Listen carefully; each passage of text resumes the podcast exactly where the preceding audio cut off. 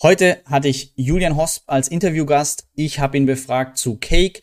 Vielen Dank dafür auch für die ganzen Community-Fragen, die ihr im Vorfeld gestellt habt. An besonderer Dank geht auch an Unmatched, der mir per E-Mail nochmal super auch kritische Fragen geschickt hat. Ich konnte einige platzieren und es ist ein spannender Talk geworden. Was gibt's Neues auf Cake? Wann lohnt sich ähm, Decentralized Stocks? Wann nicht? Ähm, was ist mit dem äh, die USD und den Preis über ein Dollar. Äh, all das und mehr im Interview mit Julian. Es gibt noch einen Teil zwei im Anschluss, Einschätzung Kryptomarkt gesamt. Heute aber ausschließlich Cake. Eure Fragen. Viel Spaß im Interview.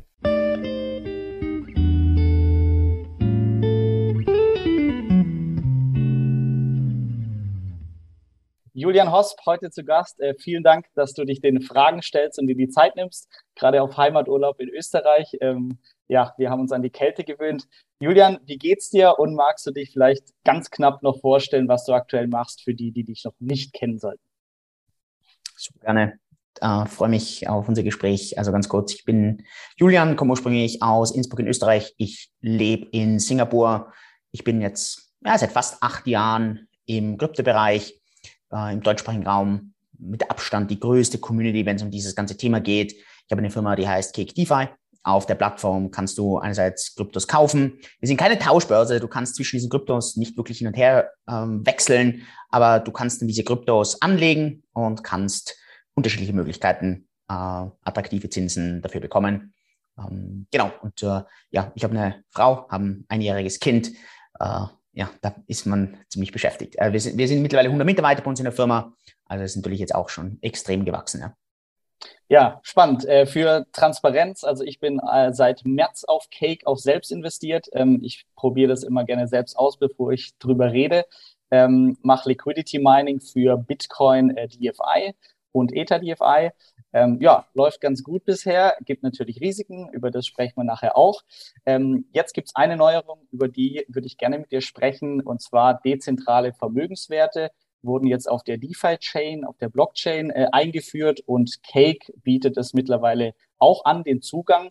Vielleicht kannst du einmal kurz sagen, was die Tokens sind und was ich als Nutzer quasi von Cake damit anstellen kann. Gerne. Also diese D-Tokens ich glaube, geben, geben tut sie, glaube ich, seit zwei Jahren, würde ich jetzt mal sagen. Vielleicht täusche ich mich jetzt. Synthetics auf Ethereum waren die ersten, die mit diesem Konzept eigentlich damals dahergekommen sind. Die haben die mittlerweile wieder komplett entfernt, äh, meiner Ansicht nach, weil die ein paar designtechnische Fehler gemacht haben, die das denen nicht wirklich so erlaubt hat, das umzusetzen.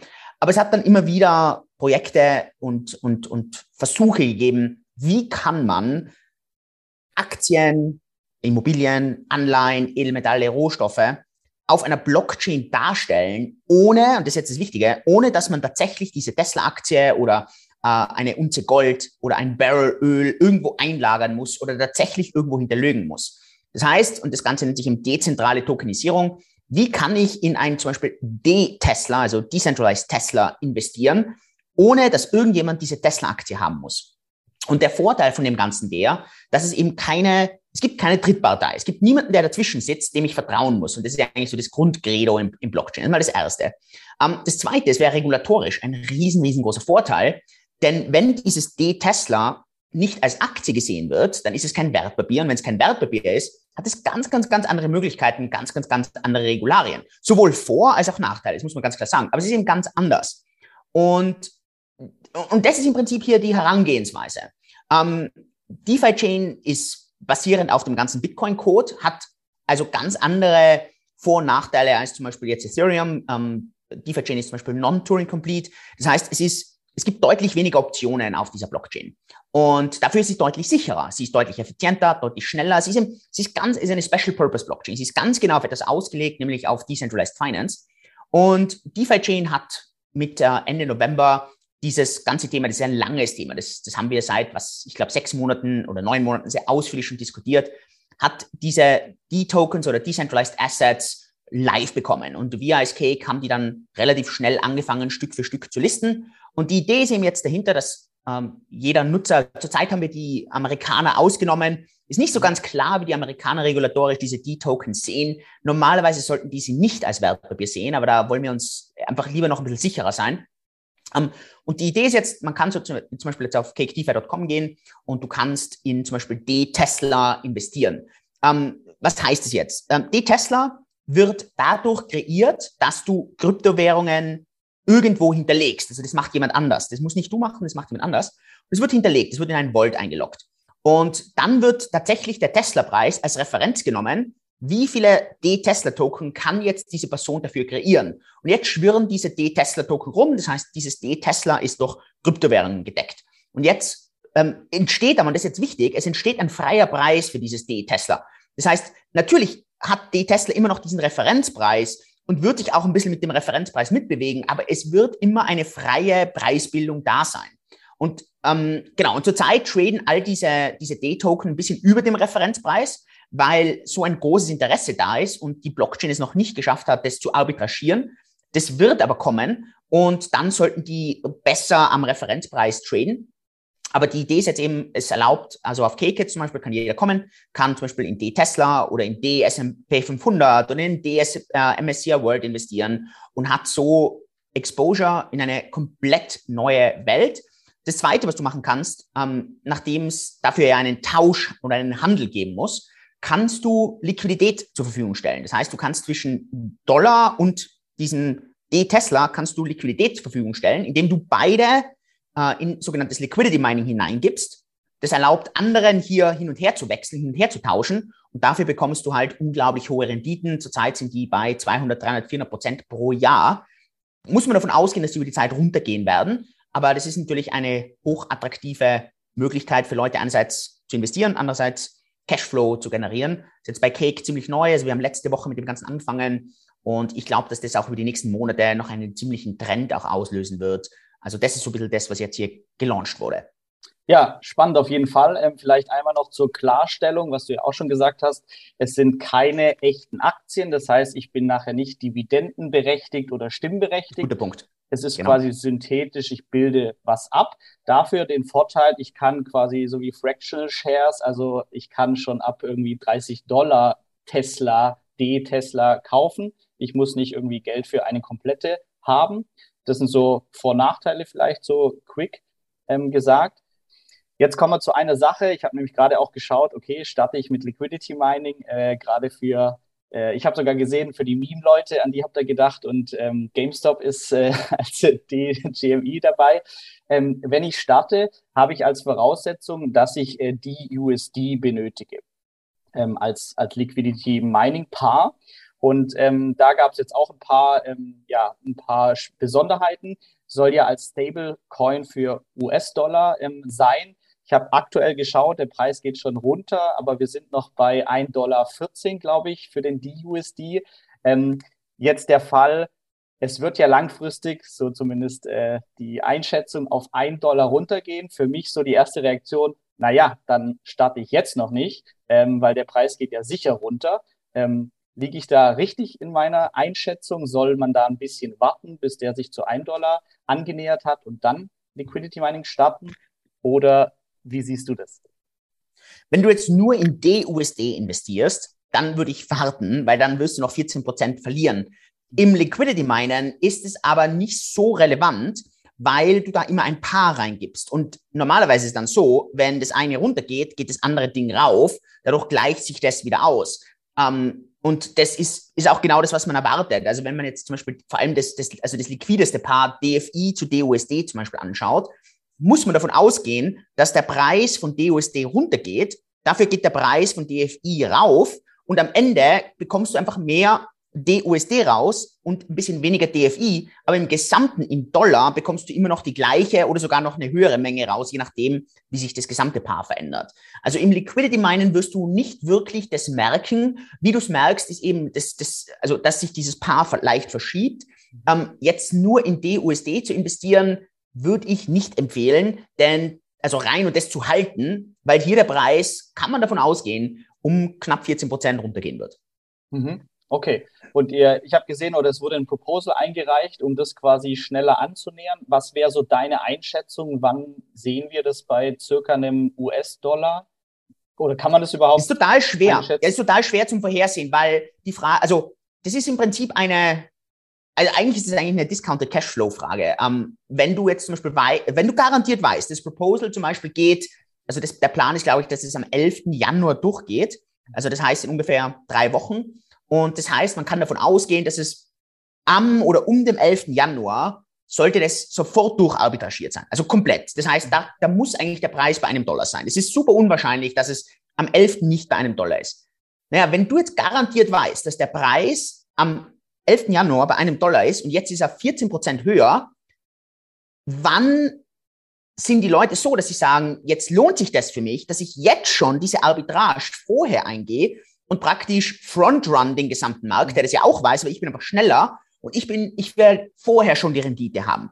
Und das ist halt ein, also ja, das ist ein, ein spieltheoretisches Modell. Das ist, das ist unmöglich. Es kann sein, dass es morgen schon ziemlich nah an einen Dollar geht. Es kann aber auch sein, dass es am letzten Tag noch drei oder zwei Prozent über einen Dollar ist.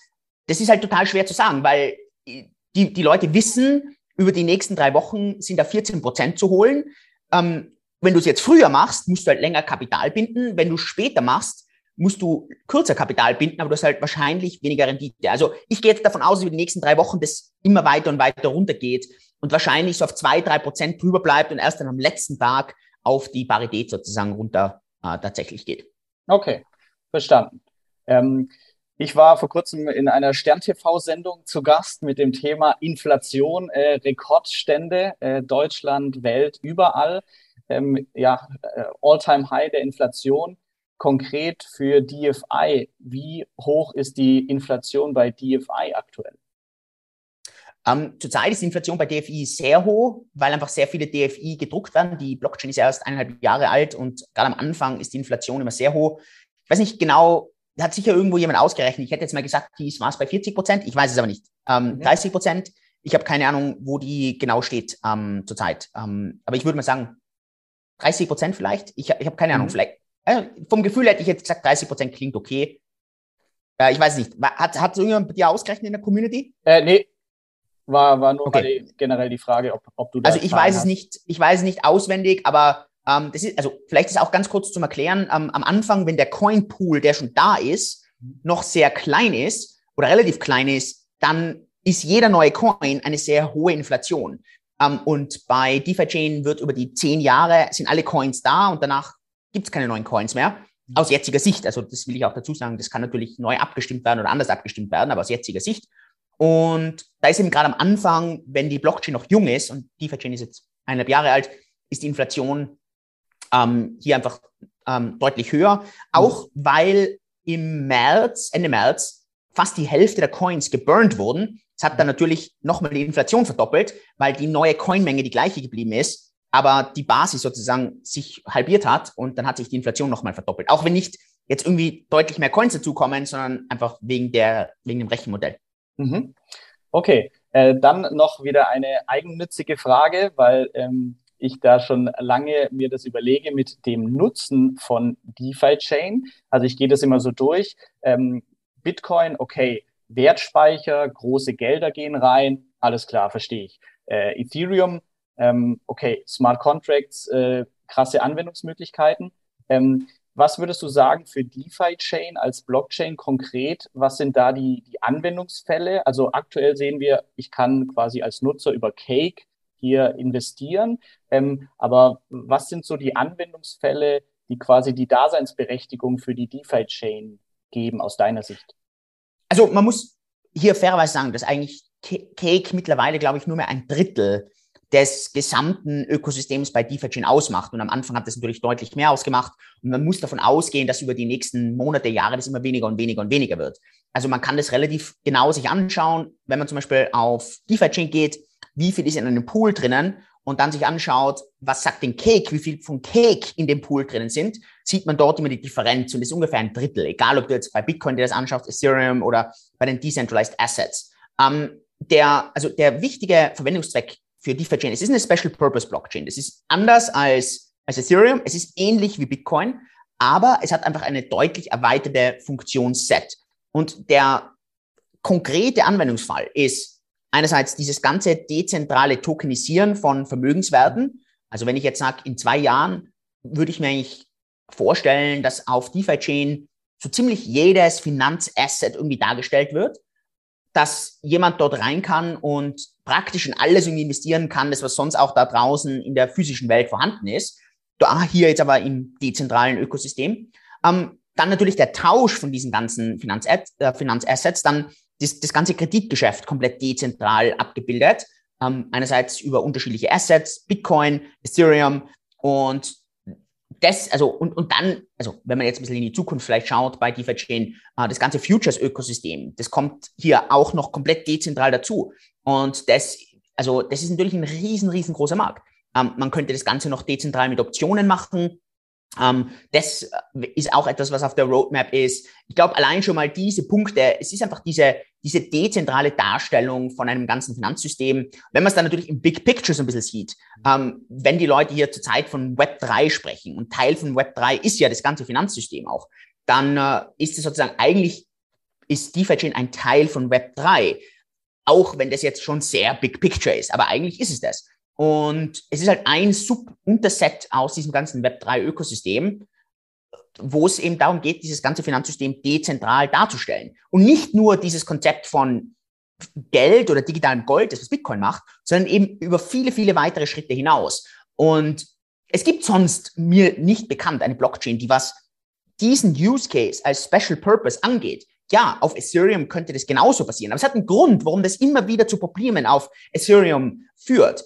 Ähm, es hat gerade jetzt zum Beispiel, es gab wieder diesen einen DAO, ähm, der 130 Millionen Dollar jetzt wieder irgendwie voll die Probleme gehabt hat. Das, das jedes Mal, wenn du auf Ethereum relativ komplexe Entscheidungsprozesse reingibst, hast du das Problem, dass dadurch, dass alles möglich ist, auch ganz, ganz, ganz viel passieren kann. Und das ist immer so ein bisschen ein Kritikpunkt, den dann Ethereum hat, dass es eben nicht so sicher ist. Dafür hat Ethereum dieses unglaubliche Experimentierpotenzial. Und das finde ich, das macht Ethereum so stark. Es hat so viele Entwickler, so viele Projekte, die da oben drauf aufbauen. Um, und, und, und bei DeFi Chain ist es halt ein ganz klares Special Purpose, super effizient, um, rein darauf getargetet, dieses ganze Finanzsystem dezentral darzustellen. Mhm. Ähm, ja, ähm, spannendes Stichwort, dezentral, zentral. Da muss man auch klar unterscheiden. Cake, zentral strukturierte Firma, ganz normal, und DeFi Chain äh, dezentral. Ähm, wenn man sich anschaut, wer arbeitet für wen, ähm, sind quasi alle DeFi-Chain-Entwickler äh, auch bei Cake ähm, oder von Cake bezahlt? Oder wie vermeidet man so diesen Interessenskonflikt von diesen zwei, zwei Projekten? Also es ist mittlerweile ist es komplett getrennt. Am Anfang war es nicht so getrennt, mittlerweile ist es komplett, komplett getrennt. Mittlerweile würde ich sagen, sind wahrscheinlich zwei Drittel der Entwickler immer noch aus dem originalen Team ein Drittel sind komplett unabhängig. Ähm, und der Plan ist eigentlich, dass das über die nächsten zwölf Monate absolut marginal noch sein wird, was irgendwie Cake angeht und dass der Rest dann komplett äh, Cake unabhängig ist. Ähm, es ist äh, bei den, also egal, ob du kannst ja auch heute, selbst Bitcoin könntest du dir heute anschauen. Und selbst bei Bitcoin ist heute immer noch der Großteil der Core-Developer sind vom Blockstream bezahlt. Das ist der Großteil. Ähm, und das ist ganz normal. Ähm, das, das hast du immer wieder. Du hast natürlich ein paar Core-Developer bei Bitcoin, die komplett unabhängig sind. Aber du hast eigentlich die meisten Core-Developer, die irgendwie bei Firmen dazugehörig sind, weil diese Firmen halt ein Interesse haben, ähm, Zugang zu dem Ökosystem zu haben, Input liefern zu können. Und das haben wir natürlich bei Cake genauso. Aber umso größer dieses Ökosystem wird, umso mehr andere Interessen sind da. Und das sieht man jetzt schon. Es gibt einfach so viele andere Projekte, Wallet-Projekte, On Onboarding, Offboarding-Projekte, die eben auch Interessen haben und die am Code mitwirken, die hier dabei sind und die ähm, ja, Mitspracherecht dann haben. Ähm, ich finde es auch wirklich ganz wichtig, diese Unterscheidung zwischen Cake DeFi und DeFi Chain. Ähm, ich glaube, dass gerade jetzt immer noch die, also jetzt langsam merken die Leute, dass einfach das zwei unterschiedliche Dinge sind, auch am, an den Funktionen. Das sind einfach viele Funktionen, die man auf der DeFi-Chain machen kann, dass die auf Cake nicht machbar sind. Und dass Cake auch kein Interesse hat, die anzubieten, einfach weil die teilweise sehr komplex sind für den Endkunden anzubieten, äh, weil sie vielleicht auch nicht attraktiv sind zum Anbieten, sondern dass das nur attraktive Dinge sind, die, die Leute wirklich selber machen müssen. Und was die Leute auch nächstes Jahr sehen werden, ist, dass einfach Cake ganz, ganz, ganz viele andere Blockchain-Projekte onboarden wird und dort genauso immer wieder in die Finanzsysteme in die Tiefe arbeiten wird und jetzt eben bei DeFi Chain das einmal schön aufgebaut wird. Das heißt, ich kann jetzt hergehen und kann mir anschauen, welche anderen Projekte haben denn auch dezentrale Aktien. Aha, okay, passt. ich onboard das. Zum Beispiel ähm, äh, Terra Luna. Ähm, die arbeiten ein bisschen anders, aber das wäre zum Beispiel auch ein Projekt, das man sich vorstellen kann, dass man bei Cake DeFi in Zukunft hier ähm, dezentrale Aktien onboardet, einfach um eine Diversifizierung auch hineinzubringen. Dann natürlich das ganze Binance Smart Chain Ökosystem äh, onzuboarden, Solana und so weiter. Und ich glaube, dass es einfach immer mehr und mehr Sachen gibt, die man eben hier reinbringen muss. Und DeFi Chain wird sich hauptsächlich darum fokussieren, dieses ganze DeFi-Ökosystem für eigentlich hauptsächlich rund um Bitcoin äh, sich anzuschauen und, und zu überlegen. Und das ist ähm, und das wird immer klarer und klarer auseinandergehen. Es werden viele, viele Sachen sein, die auf DeFi-Chain sind, die nicht auf Cake DeFi sind und die auf Cake DeFi sind, die nicht auf DeFi Chains sind. Und das merkt man halt jetzt schon, dass die Teams, also wenn die Leute zum Beispiel zu uns dann schreiben und sagen, hey, ähm, in eurer Cake Mobile App habt ihr das, warum macht ihr das nicht auf DeFi Chain? Das sind komplett unterschiedliche Teams. Die, die sind auch nicht Teams, die jetzt irgendwie miteinander irgendwie stetig kommunizieren. Ganz im Gegenteil. Das sind einfach komplett unabhängig gehaltene Sachen. Verstanden. Ich habe mir heute auch angeschaut, was quasi auf DeFi-Chain an äh, D-Tokens äh, schon angeboten wird. Da ist ja eine größere Auswahl schon, als es jetzt Cake macht. Wie entscheidet Es wird auch immer so bleiben. Mhm. Ja, es wird immer so bleiben. Ja. Also es hängt viel an Liquidität, es hängt an der mhm. Liquidität, ähm, es hängt daran, wie viel Slippage, also wie viel Abweichung zum Beispiel bei den, bei den Tausch, beim Tausch passiert, ähm, sind, was, wie attraktiv ist dieser Token auch für uns? Wenn jetzt zum Beispiel ein Token unter Anführungszeichen nur 80 Prozent bietet und unser Cut sind 15 Prozent von den 80 Prozent, dann klingt das viel. Aber mhm. wenn das dann am Ende relativ wenig Volumen ist, dann habe ich lieber etwas, wo ich nur drei Prozent kriege, aber ich habe so ein riesengroßes Volumen. Und, von, und, an, und an dem, äh, also am Ende ist es bei uns alles Arbeitsaufwand und von dem her müssen wir das halt so immer ein bisschen abgleichen. Mhm. Ähm, Frage zu, zu den Renditen, was du auch gesagt hast, gerade irgendwie 200 Prozent, also Wahnsinnsrenditen. ich sehe es bei mir, Liquidity Mining, äh, Bitcoin, äh, DFI im März gestartet, äh, war quasi, glaube ich, auch noch ähm, über 100 Prozent, geht jetzt runter und sind in Anführungszeichen nur noch 75. Äh, ähm, hast du da so eine langfristige Prognose, wie weit wird es noch runter sinken? Also je mehr Nutzer kommen, desto mehr geht die Rendite natürlich runter. Aber gibt es da so ein, so Endwert, ähm, was du denken würdest, das wäre der Zielkorridor? Das ist unmöglich zum sagen. Das hängt wirklich davon ab, wie viele Leute drin sind und wie, um für wie viel Prozent sie das Kapital hergeben. Am Ende wird wahrscheinlich immer noch das, das traditionelle Lending als Konkurrenz sein. Und zurzeit wirst du beim Lending ein paar Prozent bekommen. Du hast beim Liquidity Mining ein Impermanent Loss Risiko, also dieses impermanente Verlustrisiko. Das wirst du wahrscheinlich noch oben drauf rechnen. Also ich gehe jetzt mal davon aus, dass wahrscheinlich die Leute bei, bei Liquidity Minen unter 10 Prozent pro Jahr nicht mehr bereit sind, Kapital herzugeben. Weil sie halt sagen, das gleicht mir das nicht mehr aus, das ist nicht mehr so interessant. Also mhm. langfristig auf Jahre gesehen muss man davon ausgehen, dass diese Renditen auf 10 Prozent runtergehen. Mhm. Äh, klingt plausibel. Ähm, jetzt schauen wir an, oder was ich der Community immer versuche zu sagen, Renditen über 10 Prozent, äh, werdet hellhörig, also langfristig, ähm, schaut es euch genau an. Rendite kommt von Risiko. Ähm, wie ist, oder also aus meinem Verständnis, ähm, wenn ich hohe Renditen bekomme, dann weiß ich, hey, da steckt irgendwo ein hohes Risiko drin. Ich bin gehe das gerne bewusst ein, weil dafür bekomme ich ja auch eine krasse Entlohnung. Ähm, mein größtes Risiko jetzt bei Cake für mein Investment ist bei mir, dass ich sage, okay, Kursentwicklung DFI. Weil durch Liquidity Mining habe ich ein, bin ich gezwungen, 50 Prozent in DFI zu haben, hätte ich sonst nicht. Ähm, würdest du mir da zustimmen oder was wäre so aus deiner Sicht für den Privatanleger auf Cake als größtes Risiko beim Investment sehen? ja, also ich meine, ich, ich setze selbst, ähm, also ich, ich selbst verwende dieses Gleichnis nicht, dass Risiko von, äh, das Rendite von Risiko kommt. Re Rendite kommt von Volatilität und Volatilität ist ein Subset von Risiko. Ähm, es gibt Investments, die haben total niedrige äh, Rendite und haben brutal hohes Risiko. Ähm, und, und, und teilweise absolut nicht kalkulierbare Risiken. Ähm, und von dem her, also wenn ich jetzt zum Beispiel hergehe und sage, ähm, Dollar, ähm, ein Dollar-Investment auf 20 Jahre hat unglaublich hohes Risiko. Es ist ein total dummes Investment, allein wenn man sich anschaut, wie weniger wert der Dollar wird. Ähm, und trotzdem würden die meisten Leute sagen, es hat kein Risiko, aber das stimmt nicht. Es hat extrem hohes Risiko. Der Grund, warum die Rendite so schlecht ist, ist, weil die Volatilität so gering ist beim US-Dollar. Nämlich eigentlich null, weil alles in Dollar gemessen wird. Das heißt, äh, Volatilität ist ein Subset von, von Risiko und Volatilität kommt äh, und Rendite kommt meiner Ansicht nach nicht von Risiko, sondern von der Volatilität. Ähm, wenn ich jetzt hier davon rede, woher kommt diese hohe äh, Rendite, dann hast du vollkommen recht, dass die, die, die, Gegenteil, das, die Gegenpartei dazu ist die Preisvolatilität und ähm, du kannst natürlich diese 200 Prozent nicht gegen Dollar rechnen, sondern die sind mal gegen den Coin gerechnet. Und das große Risiko ist, ähm, und das ist jetzt generell das Risiko, wie sieht die Preisvolatilität von dem Coin aus? Ähm, der Coin hat über die letzten eineinhalb Jahre unglaublich gut performt. Und ich selbst gehe davon aus, sonst hätte ich jetzt selbst nicht in den Coin investiert. Ich gehe davon aus, dass der Coin über die nächsten Jahre auch gut performt. Aber wissen tun wir es erst in den Jahren rückblickend. Und das ist am Ende das, das, das, das wirkliche Risiko, genauso wie du es beschrieben hast. Mhm. Okay. Und ähm, wenn man jetzt so ein bisschen in die Zukunft schaut, du hast schon ein paar Punkte angesprochen, neue Blockchains ähm, integrieren auf Cake. Ähm, jetzt gerade, weil viele eben sehr, aktienaffin sind, ähm, wann oder habt ihr in Planung weitere ähm, die Stocks dann auch aufzunehmen bei Cake? Kommt da noch viel? Äh, kommt da nicht so viel, weil ihr quasi alles schon abgegrast habt, was interessant ist?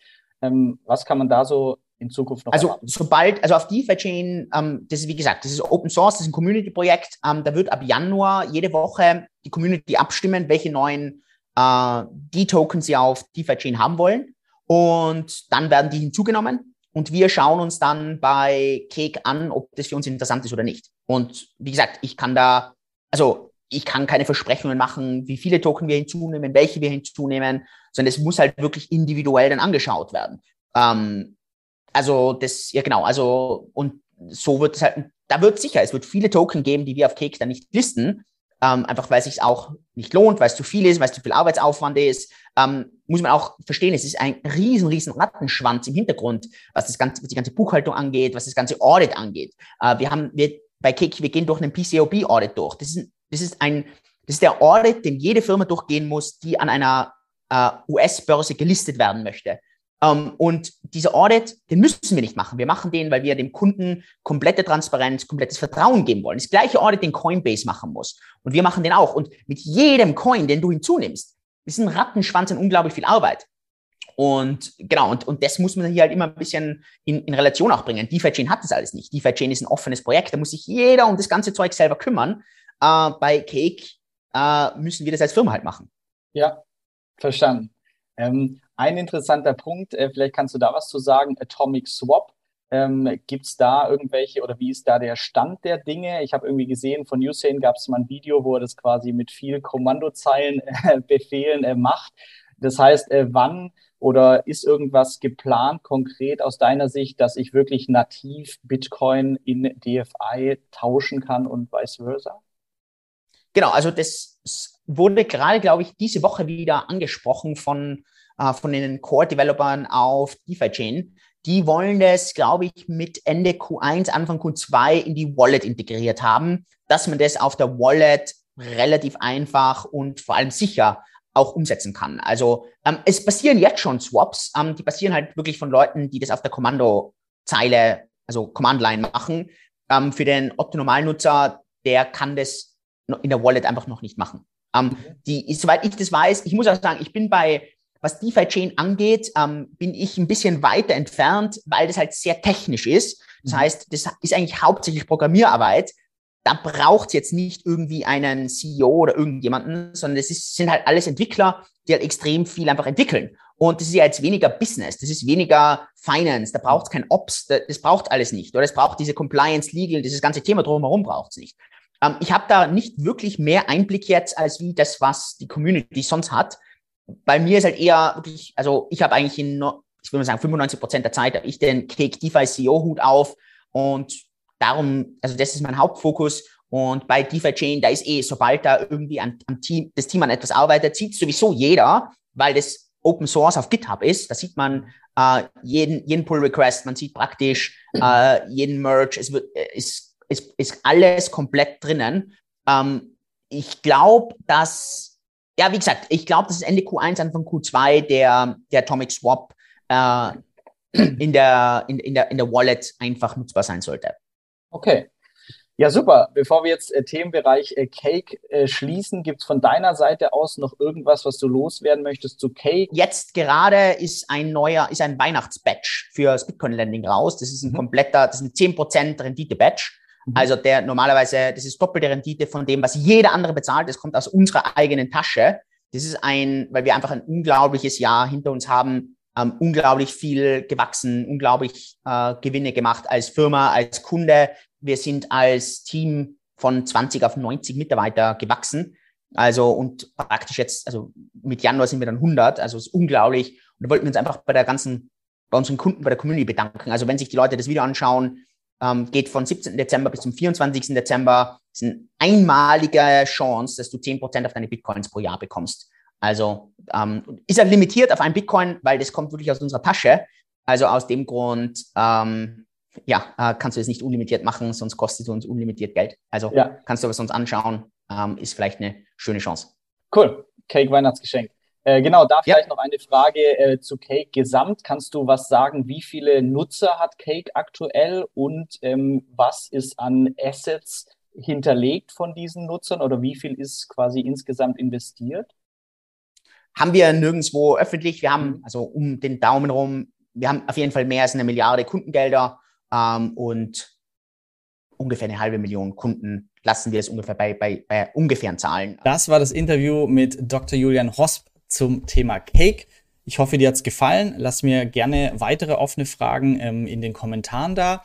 Es gibt den zweiten Teil vom Video. Hier befrage ich ihn zu seiner Einschätzung zum Kryptomarkt die nächsten Jahre, aber auch generell, was ist aus dem Zeitreisenden geworden, der 100k für den Bitcoin ähm, vorhergesehen hat und wie Julian Hosp sich selbst aufstellt finanziell für die nächsten Jahre.